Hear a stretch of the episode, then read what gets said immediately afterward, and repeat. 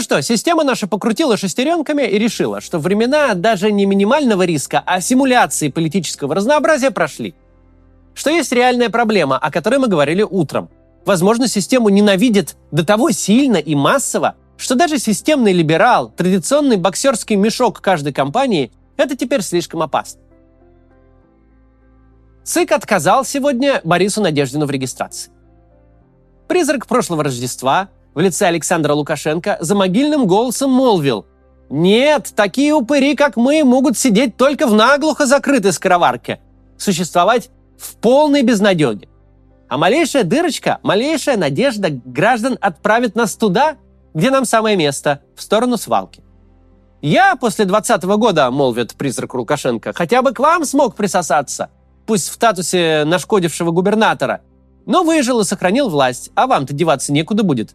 В приемной у Си Цзиньпиня без вас нахлебников хватает. Он свою армию во имя спасения вашего режима точно не пришлет никуда. Путинский режим всех, и в первую очередь себя, убеждает в абсолютной общественной поддержке, так же, как убеждал, что у него вторая армия мира. Такому режиму ни в коем случае нельзя делать одного – проверять оба этих утверждения. Одно уже на свою тупую башку проверили. Одного врага уже недооценили, Киев за три дня уже брали. Есть и риск в идее триумфально разгромить либерального кандидата. Потом будет поздно кусать локти.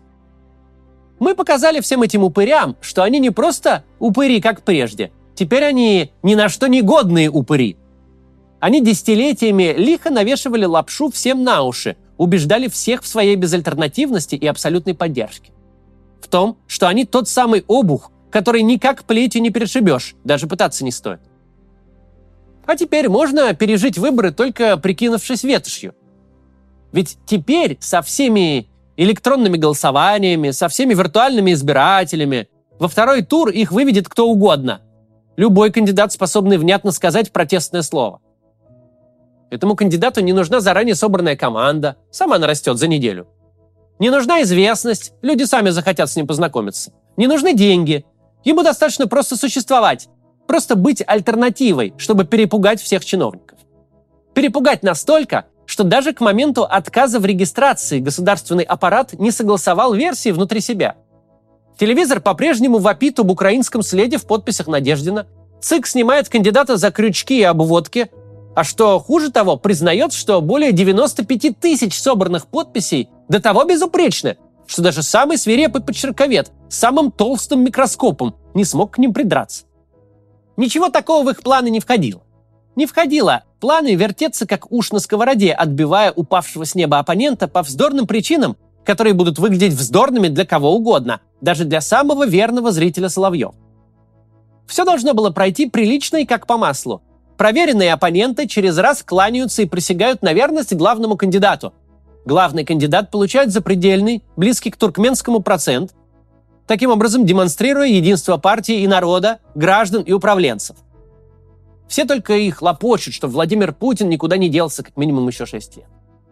Вышло уже совсем не так. Вышло, что единственный кандидат, явно и публично получивший народную поддержку, которую Путин своим убогим сбором подписей даже изобразить не смог, так вот, единственный такой кандидат встал такой костью в системном горле, что никакие соображения о приличиях не перевесили простого страха. Страха, что джин уже вылез из лампы. Вот система и пытается загнать его обратно. Беда для них в том, что дело-то совершенно не в Надеждине.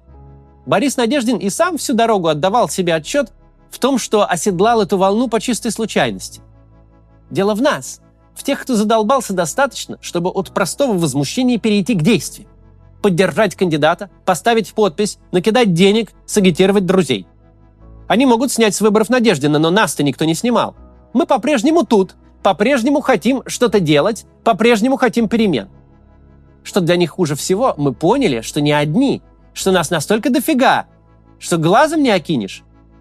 Мы впервые в истории сумели собрать подписи в масштабах страны и были готовы к тому, что кандидата снимут.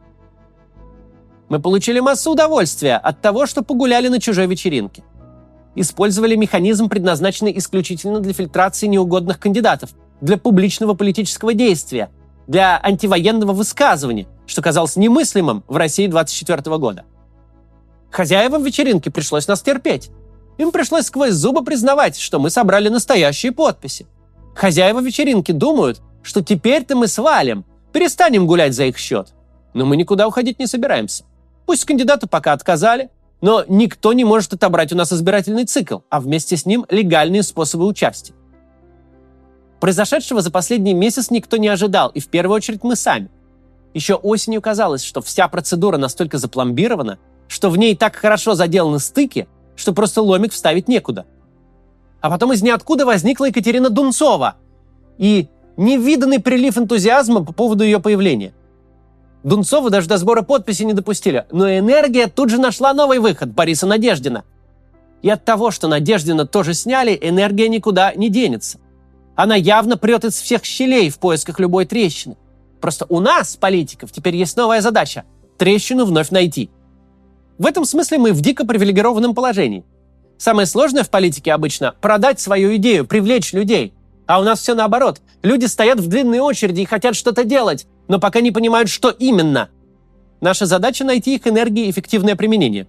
Не нужно никого мотивировать, все и так до предела смотивированы. Нужно найти новую цель. Сейчас в оппозиции многие будут говорить, что все пропало, все бессмысленно, что лучше было вообще сидеть на диване, ничего не делать и повторять, что, мол, выборы нелегитимны.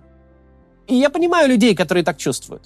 Когда ты много раз пытаешься и тебя раз за разом останавливают жульническими и крючкотворскими методами, может сложиться впечатление, что ты сел играть в шахматы против того, кто даже не играет, а просто смахивает все фигуры с доски и смеется тебе в лицо. Это неприятное ощущение и естественное желание в такую игру не играть. Но мы с вами в этой игре помимо нашей воли. Конечно, никакой шахматной партии нет. Есть бой без правил, в рамках которого могут и доской огреть, и ментов позвать, хотя иногда и какие-то ходы фигурами тоже совершаются. Это нечестная игра, но она идет, и этот раунд в ней за нами. Еще в январе все считали, что процедура переназначения Путина пройдет тихо, мирно и не нанесет никакого ущерба ему и его легитимности.